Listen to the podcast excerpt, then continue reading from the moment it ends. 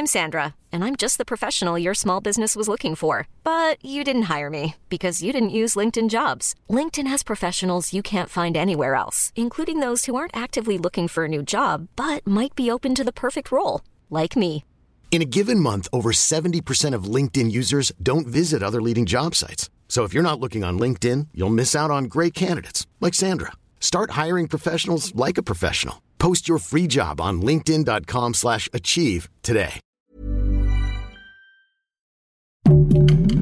Heraldo Podcast, un lugar para tus oídos. Si tú estás viendo una película que te está gustando, que te está convenciendo, que te está aterrando y dices, híjole, o sea, sí, sí, sí hay algo allá afuera y va a venir y, y- no va a estar bonito. Y te ponen un alien que se ve falso como moneda de tres pesos. ¿A poco no odiarías la película y todo, Oscar?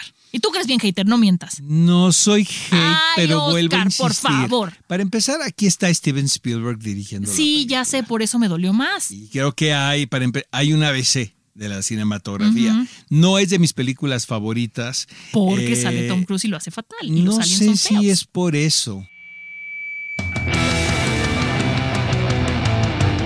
Guía del hater. Cuidado con los spoilers. Guía del hater, cuidado con los spoilers, amigos. Qué felicidad saludarles. Más que nada, antes eh, de cualquier cosa, queremos agradecer Monse y un servidor. La recepción que ha tenido el podcast, la verdad, estamos en el quinto cuando estamos escribiendo esto, pero estamos en el cuarto ahora, Monse. ¿Cómo estás? Híjole, la verdad estoy también súper contenta, Oscar, igual que tú. Todo el equipo de Heraldo Podcast y bueno, nuestra productora Ale Garcilaso que está aquí nos está observando y pone cara de felicidad. Fede Ya casi Baños, le ganamos a. Moni Vidente, Ale, o todavía no. Más o menos. Es que esa es nuestra meta, amigos, Oye, aquí en el Heraldo Podcast. Horóscopos haters. Así lo que dice tu horóscopo que no es cierto y a ver si así Sí, le pegamos. luego nos va a Moni. empezar a copiar muy evidente a nosotros también.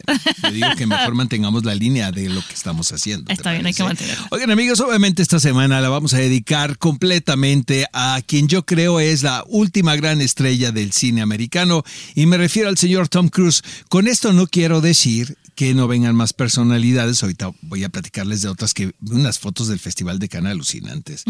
Pero sí creo que el periodo que representa Tom Cruise dentro de Hollywood ya no va a regresar jamás. No. Y esto tiene que ver con lo que nos sucedió a todo el mundo, con la epidemia.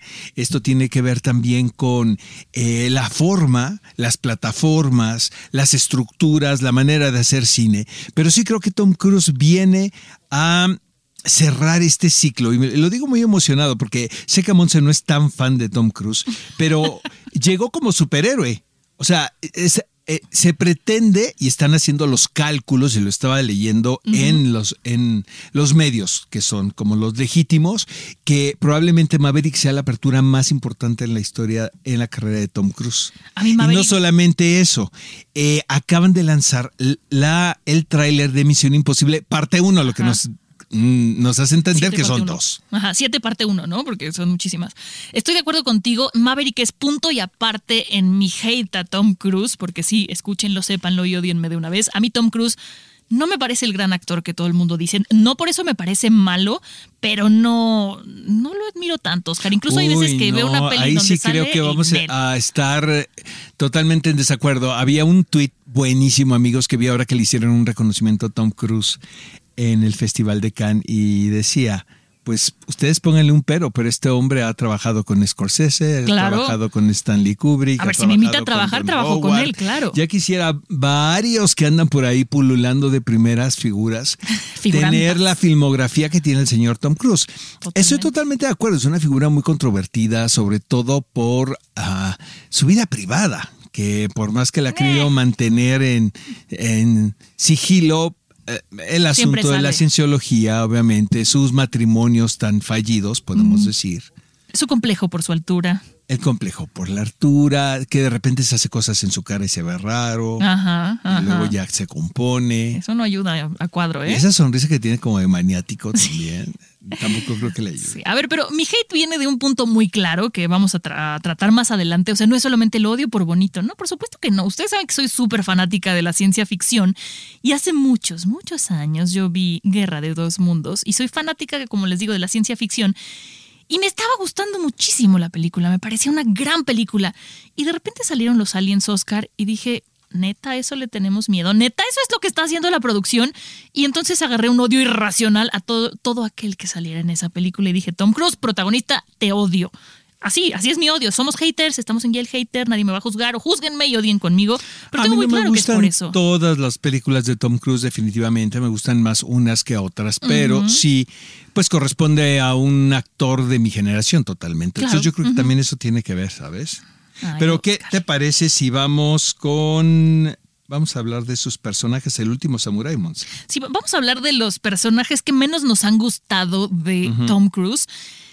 Híjole, no me odien, pero a mí uno de los que menos me ha gustado es Nathan Al Green, que es eh, del último Samurai. A ver, a ver, a ver, antes de que se me dejen venir, porque a todos los que les he platicado que no me gusta me dicen que estoy enferma y loquita, pero no, no me gusta, no porque crea que es una mala película, es una gran película, pero siento que él se ve, ay, ¿cómo decirlo?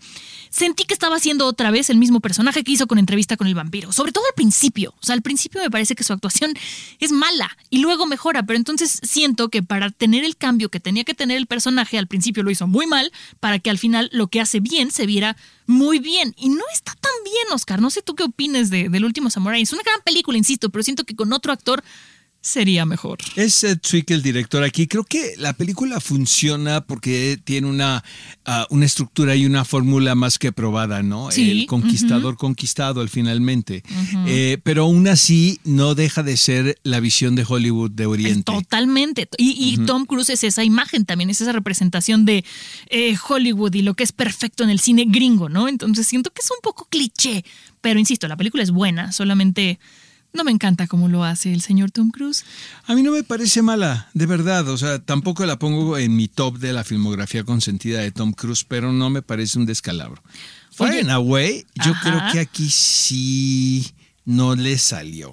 Yo esa es de las que vi que estaba el señor y dije, no la voy a ver, le evito, gracias. ¿Nunca la viste? Nunca la vi ni la veré. Bueno, en- después de Top Gun tengo que cambiar mi opinión. Vuelve ¿eh? a ser lo mismo como la mirada también de Hollywood acerca de estos pioneros, en este caso irlandeses, que llegan a los Estados Unidos con esta promesa de oportunidad de poder empezar e iniciar una nación. Entonces, sí es muy, muy nacionalista, podemos decirlo. Eh, el asunto de los acentos aquí también juega un rol muy especial. O sea, era una época donde se le perdonaba a Kevin Costner hablar inglés como y luego se le olvidaba en Robin Hood, ¿no? Y, Este, Julia Roberts también en Mary Riley que decías de qué, qué acento está hablando esta mujer o de dónde es. Hubo una época, amigos, en Hollywood donde estas grandes estrellas podían hablar como les daba la gana y todo el mundo les teníamos que comprar de donde decían que eran. Y Far and Away es el caso de, de, de, de ese tipo de producciones. Eh, eh, se pretendía hacer una épica, creo que finalmente sumas y restas. El estudio perdió dinero con esta película, lo podemos decir más o menos de acuerdo a las proyecciones que tenían, pero también eh, la idea era hacer una especie de romance histórico, periodo que de alguna manera solidificara esta fotografía de la pareja perfecta entre Nicole Kidman y él. ¿no? Ay, bueno, También fue cuando Nicole Kidman era una chica realmente que había salido de películas independientes de Australia. Eh, A mí me parece una espléndida actriz, Nicole Kidman, de verdad. Eh, tengo problemas también con las cosas que hacen luego con su, con su cara, con sus cirugías plásticas o lo que se ¿Por qué lo hacen, Oscar? Ya sean feos Que es una naturales, no pena, feos pues yo creo que es, es que es, es también un reflejo de las pocas oportunidades que se le dan a las actrices después de cumplir los 40 Bueno, años. sí, sí, Entonces supongo que también viene una especie de, de paranoia. Fíjate que yo tuve la oportunidad de entrevistar a Nicole Kidman en el Festival de Cine de Los Cabos. Me invitó Hugo Villa, la verdad, y le voy a estar siempre agradecido. Se le dio un reconocimiento a Nicole Kidman y yo fui el conductor de la ah, ponencia que ella iba a dar, o el masterclass, si lo quieres poner así. La verdad es una dama y en persona es impresionante. Sí, Pero yo siento que cuando se hacen cosas en su cara y luego les acercan la cámara, pues es que como que te cuesta trabajo. Se le ve el cierre al Eh, monstruo, ¿no? Exactamente, y sobre todo en- eh, pensar que se trata de un personaje de época. Claro. Oye, ahorita que decías eso de las actrices después de los 40 años, veía una entrevista con Meryl Streep que decía que cuando cumplió 40 le llegaron 10 castings para personajes de brujas, ¿no? Y decía, ¿qué es lo que me está queriendo decir la industria, no? Porque yo no le voy a hacer nada a mi cara, esto es lo que soy y no solo soy una bruja. Yo creo que las cosas han cambiado sí, hasta han cierto cambiado. punto. ¿eh? Siento que las mismas actrices con el poder como Meryl Streep, Diane Keaton, Keaton, por ejemplo, la misma Nicole Kidman, Julianne Moore, eh, han sido ejemplo Moore. de este, este tipo de intérpretes que han- tienen que demostrar una y otra vez que son capaces de protagonizar una película después de los 40. Sí. Y no, No. tendrían por qué tener que probarlo. Pero bueno, vámonos con la siguiente película que odiamos, como ya les comenté al principio, es, bueno, no la película, es el personaje, a Ray Ferrier, que es el de Guerra de Dos Mundos. A ver, si tú estás viendo una película que te está gustando, que te está convenciendo, que te está aterrando y dices, híjole, o sea, sí, sí, sí hay algo allá afuera y va a venir y, y- y no va a estar bonito. Y te ponen un alien que se ve falso como moneda de tres pesos. ¿A poco no odiarías la película y todo, Oscar? Y tú crees bien, hater, no mientas. No soy hate, Ay, pero Oscar, vuelvo a por insistir. favor. Para empezar, aquí está Steven Spielberg dirigiendo. la Sí, ya sé, por eso me dolió más. Y creo que hay, para hay un ABC de la cinematografía. No es de mis películas favoritas. Porque Eh, sale Tom Cruise y lo hace fatal. Y No los sé son si feos. es por eso. Sí es, Oscar. No sé, es una historia clásica. Hay una serie reciente hecha por la BBC que les quedó espectacular. Reciente. Pero muy reciente, la verdad. Y probablemente no necesites tantos efectos digitales para que la película funcione. Eh, pero hay un referente también de una película de ciencia ficción donde sí fue un antes y después con respecto a los efectos especiales en el cine. O sea, sí, Supongo que, eh, quiero pensar, aquí los productores y los realizadores de la película pues pretendían hacer lo mismo. Eh, aquí, ¿sabes cuál? ¿Qué- en- ¿De qué lado podría estar de acuerdo contigo, Mon? Que ya estaba pasadito de edad eh, Tom para el Cruise para el personaje sí, que está también, interpretando. también. Siento que ahora, pues ya como que ya le cayó el 20 de este tipo de roles que tienes que hacer. Con eso no estoy diciendo que no pueda protagonizar. No, pero puede ¿no? protagonizar como Top Gun Maverick, que ahí Exactamente. ya lo sus- hablaremos más adelante. Exactamente, ¿Qué pero cosa? pues es que no hay nada de malo ser protagonista a los cincuenta y tantos años, 60 años. no. Pero aquí sí siento que cree- eh, se hacía pasar como por chavito, ¿no? Ajá, eh, y, y no sé si tiene que ver un poco con la dirección, no creo por, por Spielberg, pero siento que él no había aceptado la edad que tenía y entonces como que juega al chavo ruco, pero más chavo que ruco. No, no sé, Oscar, no sé. Los aliens son feos. Estaba metido él ahí en... eh, era justo cuando empezó a cortejar a Katie Holmes y se le empezó a atacar muchísimo por la religión eh, o la secta o no sé, el, Clan. el clan que ustedes no quieran como quieran ponerle pero él estaba como muy a la defensiva justo en la promoción de esta película recuerdo Sí. perfecto que descalificaba incluso a periodistas con quien él a- había tenido alguna diferencia con respecto a las preguntas que se le hacía estaba como protegiendo mucho su vida personal eh, su vida sentimental, pero sobre todo sus creencias religiosas, que yo también siento que esto se mezcla con la película, ¿sabes? Es que a lo mejor ahora que me dices todo eso que yo no lo sabía o no lo supe en el momento que vi la película, a lo mejor tiene que ver porque siempre se refleja lo que se vive en el rodaje en la película. Y entonces, si él estaba en un momento complicado en el que lo estaban cuestionando, en el que él estaba defendiendo sus creencias, pues a lo mejor eso es lo que lo hacía sentir incómodo y es lo que yo te digo que siento que no se veía ni como chavo, ni como ruco, ni como nada. La que sigue sí es para mí el descalabro en la carrera de Tom Cruise. Es la peor película de su filmografía, sin lugar a dudas, que es La momia. Imagínate qué tan mal quedó esta película, que el estudio, que es Universal, pretendía que con la momia iniciar una especie de universo ah, que pudiera competir con DC Entertainment y con Marvel. no, no. Porque Universal eh, posee todos los derechos de los monstruos clásicos, ¿no? Ellos fueron la casa productora de las originales, imagínate. Estoy hablando de Frankenstein, del Hombre Lobo, de Drácula. años. Y, y realmente hicieron dos o tres intentos ahí de, de producciones utilizando este, estos personajes que yo creo que todavía pueden dar, porque son personajes clásicos. Eh, depende de cómo lo abordes y de qué también escrito esté el guion. Lo que pasa que con la momia creo que no nos quedaba claro si el personaje de Tom Cruise era un villano, si era el no una persona que llega- llegaba a salvar al mundo, como que la momia también este, era como muy raro para que fuese como no la, la ah, antiheroína, no o la, o la villana de la historia. Siento que era un despliegue también de efectos digitales sin sentido. Eh, Me parece que es una historia muy burda. Eh, las actrices también carecían como de muchísima fuerza, pero yo creo que el problema aquí principal fue el libreto, ¿no? Como que no tenían muy claro hacia dónde, hacia dónde iba la historia, porque finalmente la momia, pues la momia es un villano, ¿no? Drácula, pues Drácula nosotros crecimos, ¿no? Con la idea de que es un vampiro que llega ¿no? A, a, poner el desorden. Frankenstein, otro. La, y fíjate que el universo estaba súper interesante porque estaba Javier Bardem, estaba Russell Crowe, ya firmados, ¿eh? eh, Angelina Jolie, para que hiciera la novia de Frankenstein, eh, obviamente Tom Cruise, pues pare, parecía que había una bola de muy buenos actores que estaban dispuestos a entrarle al, univer, al universo de monstruos de Universal, pero pues la momia no, no funcionó y No. ahí quedó todo. Yo la verdad es que no la volví a ver para hablar de ella porque tuve que ver otras malas películas de Tom Cruise para escoger el top.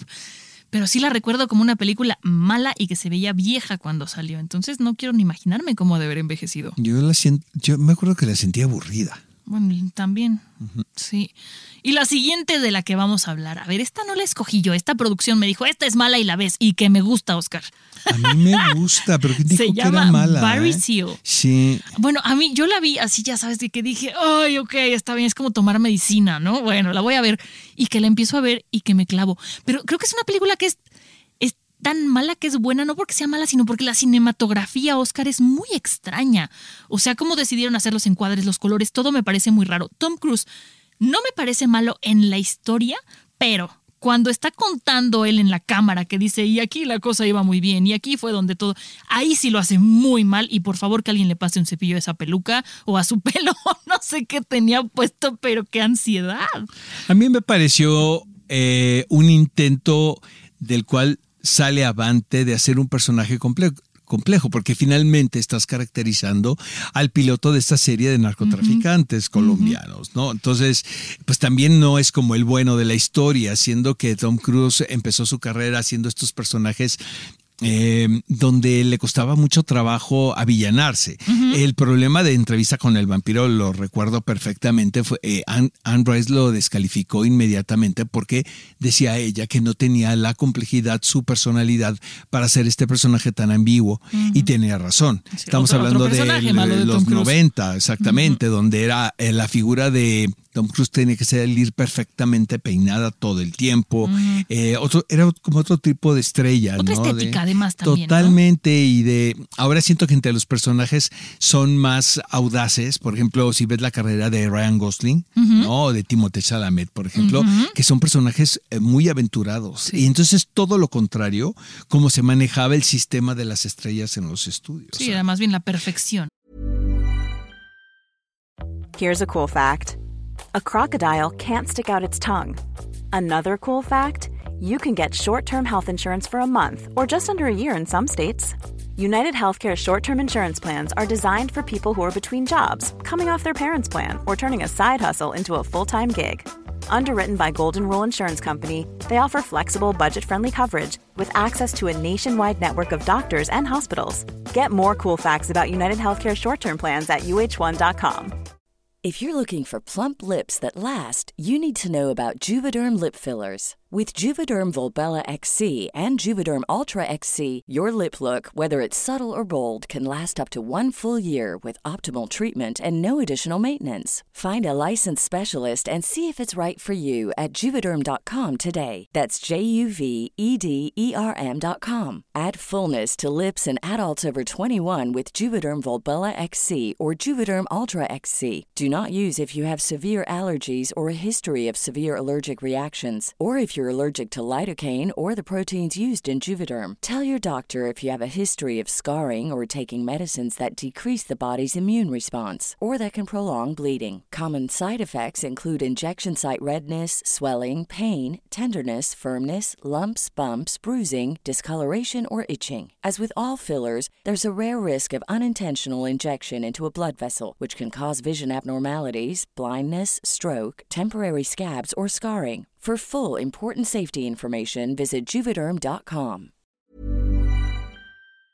Pero exactamente, pero Barry Seal, por ejemplo, yo sí le doy el valor a, a Tom Cruise aquí porque eh, porque sí trata de hacer un personaje humano, aunque suene ridícula sí. la expresión. Todos los personajes deberían ser humanos, ¿no? Y aparte siento que lo vemos como ensuciarse más, ¿sabes? O sea, deja de ser tan perfecto. Y empecemos por su peluca, que me parece de verdad terrible. Pero lo vemos, o sea, cómo se ensucia, cómo sufre, cómo. La, la disfruté muchísimo cuando está en la cárcel también, que está golpeado con la esposa. Todo eso. No sé, lo sentí más humano que en otras películas. Lo sentí mucho más humano que en el último Samurai, que insisto que sentí que, como tú bien dijiste, era una película de fórmula. Y entonces siento que él fue. Trabajó su actuación de una manera como de fórmula, ¿sabes? Como muy cuadradita. En cambio, en esta de Barry Hill Exacto. siento que se divirtió. Y entonces que me ya divirtió. anterior a eso, Amon, él ya había intentado ser un personaje un poco más eh, con riesgos en Collateral, esta película Ajá. que hizo con Michael Mann, pero por más que lo quisieron avillanar, se veía que él se estaba cuidando todo el tiempo. ¿Sabes por qué no veía sus películas, Oscar? No, no, pero bueno, a mí me parece una superestrella. La película ¿eh? es buena, pero a él mí no me está- parece una superestrella. No digo y bueno, no sea, yo no puedo hablar mal de Top Gun, ni de la 1 ni de la 2. No, de Top Gun, mira.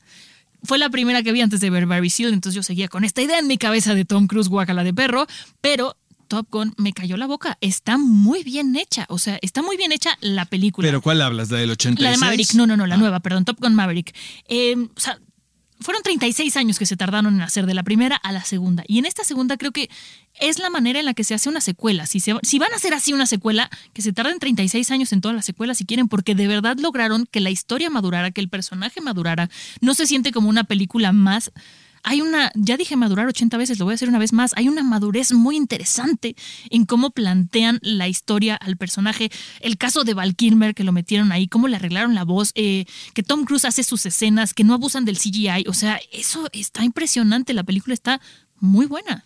Pues es que la primera de 1986 sí fue un antes y después con respecto a la producción de películas de Sí. acción, porque eh, pues el, el diseño digital no estaba avanzado, ni siquiera se consideraba, la verdad. Todos los actores hicieron sus escenas en el aire. O sea, recuerdo, eh, eh, recuerdo que la anécdota era que todos terminaban vomitando, menos Anthony Edwards, era el único, Gus, ¿no? Que era el único que soportaba, pero hasta el mismo Tom Cruise, eh, eh, pues le costó mucho trabajo, porque todas las secuencias que tú ves en 1986 son tiradas en el aire, Sí, con sí. pilotos. Digo, profesionales. Hay una anécdota por ahí de que se les cayó un piloto y recuerdo que Sí. en esa época pues se podría guardar como el secreto con más facilidad porque no había eh, redes sociales. Pero se les se murió uno, se les perdió un, un- un avión en el, en el mar. Creo que lo sacamos en un, en un TikTok del Heraldo, si no me equivoco, de los datos curiosos de Hollywood que no sabías o las historias oscuras de Hollywood. Y sí, sí, yo lo investigué y en teoría sí pasó y está la foto del piloto que, que falleció. Mira, es, te voy a decir lo que me pasó aquí en Maverick. Eh, Finalmente creo que de una forma muy inteligente abordan la nostalgia. Las primeras secuencias de esta película sí, Sí. son inmediatamente Sí. las tienes que relacionar con el Top Gun de 1986. Eh, lo que está increíble desde mi punto de vista es que manejan el carácter del personaje tal cual. Es como ver el mismo personaje años después, sí. ¿no? Ahí es donde hablo de Esta la cosa como ah, cara, eh, aventurado, ¿no? Este Maverick que saben que no le gusta seguir órdenes y que por una u otra razón es... es solicitado como maestro de la escuela, ¿no? Entonces viene otra nueva generación, que eso es evidente también, el personaje de Miles Teller que caracteriza al hijo de Gus, que también entiendes perfecto por qué podría tener un conflicto con él, ¿no? Eh, que en lo de Val Kilmer, bueno, ¿qué te puedo decir? Eh, esa historia, eh, los ejecutivos del estudio la querían quitar, porque Sí. les parecía muy fuerte y según las, los- las pruebas que hacían con espectadores, el público salía eh, bajoneado. Eh, después de ver eso, entonces Tom Cruise dijo, pues con la pena, no me importa, pero él se va a quedar. Cosa que yo le celebro muchísimo, ¿no? Porque también siento que el personaje de Ice es un personaje importantísimo en la historia. Lo que no entiendo es cómo desaparecieron a la maestra. Mira, me queda claro que Kelly McGillis ya no, no la quieren contratar, pues bronca de ellos, ¿no? Pero oye, hay una secuencia donde ves a Maverick que está viendo las fotografías en blanco y negro de lo de que lo que sucedió en los 80. ¿Por qué no ponen una foto de la maestra ahí? Como un no. Por derechos Como- de imagen, ¿no? ¿No será ¿Tú que ella habrá dicho si no me contratan no O sea, nada? haz de cuenta que nunca existió. ¿Sabes? Y entonces dices, bueno, aquí como que me hace falta un personaje muy importante, porque si le llamaron a todos, porque ella no está ahí?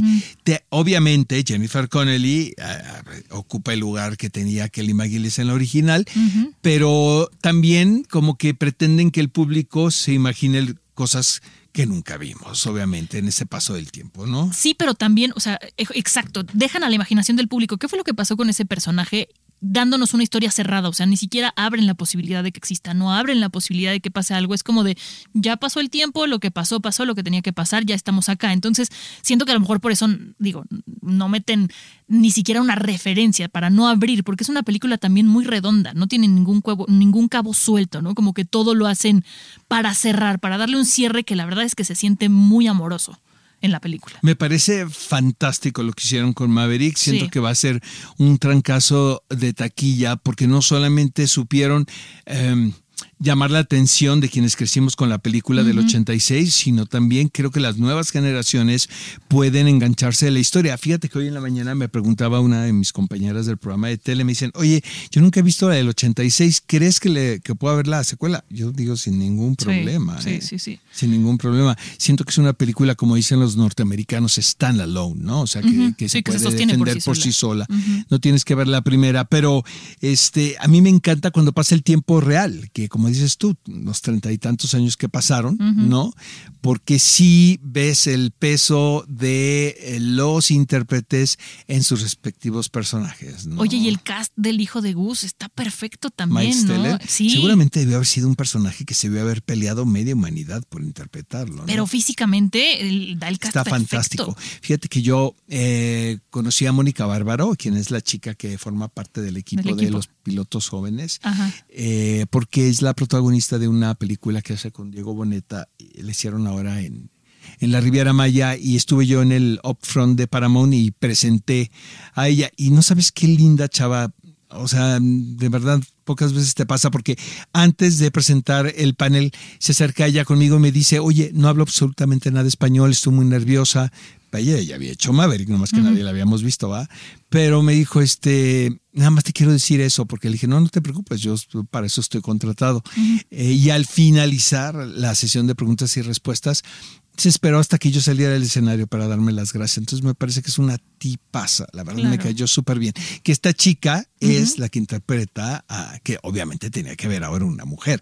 En el Sí. 86 eran puros hombres. Eso ¿no? también, eso El también. equipo de estudiantes, ahora tenía que haber una, una mujer inteligente aparte. Pero no se siente forzado eso, Oscar. O sea, eso me gustó. Siento que, como dices, la película se mantiene por sí sola porque el guion está hecho muy inteligentemente y no están forzadas las cosas. O sea, el tema de la inclusión que hemos visto en muchísimas películas que ahora de repente ya dices, ¿no? Como en Avengers, ¿no? Que de repente ahora pelean todas las mujeres y dices, ay, por favor. Exacto. ¿No? Aquí está muy bien hecho, muy inteligente. Sí, sí, se ve que está muy bien pensado, ¿sabes? Y hay que recordarles, amigos, que esta película se hizo antes de la pandemia. Esta película se hizo antes de la pandemia, iba a estrenar en 2019, pero metieron unas escenas extra de acción, tengo entendido, y luego se tuvo que retrasar por la pandemia. No, lo que yo le aplaudo a Tom Cruise es que dice abiertamente, mis películas no van a plataforma. Háganle como quieran. El Y eso habla del poder de ese hombre, en una la sala verdad. de cine. Oye, ¿y Exacto. qué, tal el diseño de audio? Casi se me va eso. O sea, sientes que estás en, en el avión. Está impresionante eso. Aquí nuestro querido productor de audio, Fede, podrá. ¿Ya la viste, Fede, la película? Ah, está buenísima. Sí, vela. Vela y vela en Dolby Atmos, como me dijiste, la vas a gozar. Por favor, nada más no entres a la sala como Sheldon y hagas para ver dónde te sientas. Porque así te imagino, Federico, pero bueno. ¿De verdad eres de esos que entra a la sala y Sí eres, Fede. pruebas de audio? ruido, pero ya sé cuáles son los lugares que me gustan. Neta. ¿Pero en todas las salas? ¿O en el Cinépolis y Cinemex o cuál? Es el J3 y J14. Y le haces Qué loco para comprobar. estás, Ya, ya lo tienes bien ¿eh? estudiado. Ya lo saben, muy J13, enfermo, amigo J14, Fede Tip. Oye, pero qué bueno que estrena finalmente esta película. Va a ser un trancazo, la verdad. Eh, ya vi Jurassic Park, pero mejor me espero, ¿ah? Espérate para Jurassic Park, pero Oscar, ¿viste la de Chip and Dale? Por supuesto que no. ya sabía, ya sabía, Oscar. Pues yo sí la vi, se las quiero recomendar. No es la película que viene a cambiar el cine, pero tiene unas referencias y unas intertextualidades, Oscar. Yo no sé de dónde sacaron tantas licencias, porque hay personajes de Disney, de este, de Universal, de Nickelodeon. O sea, está impresionante todos los personajes que mezclan ahí. Tú sabrás cómo lo hicieron con las licencias, ya nos platicarás en algún otro momento. Oye, ¿en, dónde- en qué plataforma está? Está en Disney, está en Disney Plus. No la sacaron en el cine, no era una película que fuera a ir al cine, pero la verdad es que sorprendió. Lo he escuchado en muchos lados y sí sorprende. Y me gusta mucho cómo justifican las cosas. O sea, esta cosa de que Chip sea en 2D y Dale sea en 3D porque se hizo una operación de CGI. Está muy bien. Oscar No, Vela, no iba a haber manera de que yo vea eso. Oscar Vela, para, para supuesto hate, si quieres tú no, tiras hate. Si quieres ¿Ya viste el ballet, la de Eugenio Derbez? No, A ver, estaba viendo Chip and Dale. Es, no se pueden dos. No se pueden dos no, el Oscar, mismo tengo un bebé, no, se, pueden. pueden dos tengo, el mismo día. tengo sus siestas contaditas. Oigan, lo que sí les quiero decir es que ya tengo cuatro capítulos de Stranger Things en mi casa.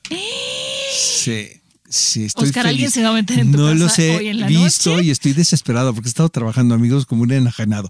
Pero estoy dejando eso para verlo con calma, ya sabes. Y bueno, para cuando salga esto, ya va a estar eh, Obi-Wan Kenobi en Disney Plus. Ay, Yo me muero de ganas. Mira, si, si hubiera salido el día que iba a salir, o sea, el miércoles, El 25. el 25, ya los ¿Pero hubiéramos por qué- visto. pero por qué no dieron la fecha? ¿Tú sabes? Nada más dijeron, la vamos a mover, pero buenas noticias, van a salir dos el mismo, el- en el estreno. Pues también que digas qué buena noticia, no le veo de dónde. A ver, mira, lo que hubiera Lo que sido era muy significativo es que el 25 de mayo se estrenó la película Es de la lo que te de iba a decir. Eso hubiera estado súper chido, pero bueno, lo retrasaron. Pero yo no me opongo a que me den dos de entrada. A menos de que el segundo acabe Toon y te tengas que esperar una semana. Híjole. Es que sí van a ser, ¿no? Primero son dos y luego es uno semanal Sí, hasta junio. sí, son seis capítulos nada más. Qué poca, ¿no? Nos hacen esperar. ¿Cuántos fueron de. Book of Boba Fett, eh? Creo que también seis u ocho. ¿Te gustó? Boba, Book of Boba Fett sí me gustó, pero tuvo que entrar Mandalorian a salvarla. Sí, los últimos dos fueron los buenos. Sí, porque ¿no? se contradice el personaje. O sea, como es un cazarrecompensas y luego le Ay, importa los un pueblo. me costaron un trabajo. Es que no horrible. entendías, ¿no? Con lo que era Exacto. antes, después. No, el ponerle rostro a Boba Fett, yo sí soy de la vieja escuela, ¿sabes? Ajá. O sea, yo sí que yo sí crecí con el enigma de quién era Boba Fett, ¿no? Sí, bueno, también no creo que hayas visto la serie de Halo, pero ahí también le quitan el casco a Master Chief y también, también pasan cosas. Pero bueno, estábamos hablando y te tirando hate de Tom Cruise. Ya acabamos con nuestro hate, Oscar. Yo no lo odio tanto, la verdad. Yo no lo odio nada. tanto, O solo sea, creo la que momia no me parece cast. una basofia de película nada más. Pero oye, una de cuántas, ¿sabes? Y hay otras que son Far and Away, sí. como la pusimos por ponerla, pero sí también, También no entrevista es. con el vampiro no es que diga su personajazo. es Hijo, fíjate increíble que yo ahí sí puedo estar de acuerdo contigo. eh. Ahora viene una serie, Dios. viene una serie de AMC. Eh, supongo que va a estar mejor que la película, porque para empezar van a tener más tiempo para desarrollar los personajes, que creo que ese fue el problema de la película. Sí. La película, a pesar de que la novela original no es tan extensa, yo la amo, la novela, eh, sí es muy compleja. O sea, sí, era, bueno, cuando yo la leí eran cosas que no habías leído antes. Era, yo digo que esa película fue la, la primera que presentó a la familia disfuncional. ¿Sabes qué era? Lestat, Louis y la niña. La niña de la película lo hizo fantástico. Kirsten Dunst. Ahora, no tiene, el- era más, es más grandecita en la película, porque en la, en la, En la novela, es es, una niña. Es una niña. Es- era muy complicado, ¿no? Tener una niña de 7, 8 años que En tuviera el situación. temperamento que... eh, pero vaya, Kirsten Dunst también era una escuincla. Lo hizo fantástico. Sí, para la edad, la situación y todo, fantástico, sí totalmente de buena. Eso solo hace que Tom Cruise se vea peor. Pero bueno, también viene Black Mirror. Bueno, dijeron que van a sacar una nueva temporada de Black Mirror. Tampoco es tema, pero bueno, había que decirlo. No, pues yo, yo como que me pierdo en Black Mirror. Hay capítulos que me gustan, pero no es de que me emocione toda la serie. Estoy de acuerdo contigo, pero que hagan una temporada post pandemia se puede poner bueno. Oigan amigos, y va- ya está nada de terminar el Festival de Cannes. Eh, es uno de los eventos más troleados, eh, todo el mundo se queja. Estaba leyendo un tuit de un amigo, de un colega, donde dice que es el deporte favorito de los críticos de cine, de estarse quejando todo el tiempo cuando están allá, ¿no? De lo que sucede en el Festival de Cannes. Eh, hay- se me antoja, no sabes qué cantidad de películas eh, que he visto que han estrenado. O sea, sí, es lo mismo. Es como Coachella, todo el mundo se queja del line-up y ya que estás ahí dices que bueno que estoy Me la aquí. pasé bomba. Exactamente. Un poco también es el Festival de Cannes. Eh, tiran mucho hate, pero hay películas, mm, se me- a mí se me antojan muchísimas. La de Cronenberg, por ejemplo. Esas fotos de Lea Seydoux y Kristen Stewart están fantásticas, ¿no? La alfombra roja.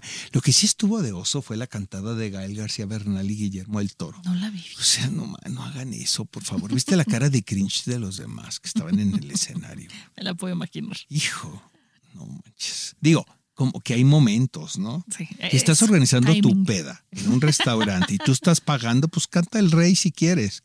Pero, güey, en el escenario del palé, desentonados como pocas veces has visto a alguien, ¿no? Bueno, ya sabemos cómo canta Gael, ¿verdad? Sí, sí, sí, sí. Este, pero Quiero, haciendo un oso tremendo, la verdad. quiero. Y ahorita ya me van a venir todos encima, porque todo el mundo los ama, pero a mí la verdad. A sí ver, dio- puedes amarlos, pero reconocer A mí me dio pena trabajo. ese numerito, ¿eh? Pero bueno, ya estamos tirando hate de más, nos estamos saliendo del tema. Oscar, qué buena está Top Gun Maverick. Sí, sí me cambió la opinión sobre Tom Cruise, definitivamente. Amigos, pues esto fue todo eh, en este programa especial dedicado a Tom Cruise, nuestro hate alrededor de los personajes que ha caracterizado la última gran estrella de este periodo en la historia de Hollywood desde mi punto de vista. Esperemos que lo que venga en el futuro para Tom Cruise pues sean personajes acordes a su edad, más con más complejidad y de que pues siga explorando, ¿no? Como intérprete. A mí me cae bien, la verdad. A mí después de Top Gun Maverick me cae muy bien. Pero bueno, recuerden que pueden escuchar un nuevo episodio cada jueves. Acuérdense de suscribirse y activar las notificaciones para que sean los primeros en escuchar todo nuestro hate. Gracias por tirar hate con nosotros. De verdad, estamos muy agradecidos con ustedes. Si no les gusta, recomiéndenos a su peor enemigo y síganos en redes sociales porque nos encuentran en Facebook, Instagram y TikTok como arroba heraldo podcast. A mí me encuentran como arroba montesira89 en Twitter e Instagram. Arroba Oscar. Oscar Uriel en Twitter, en Instagram Oscar Uriel 71, en Facebook Oscar Uriel Cine. Pues nos escuchamos Hasta la, la próxima. próxima.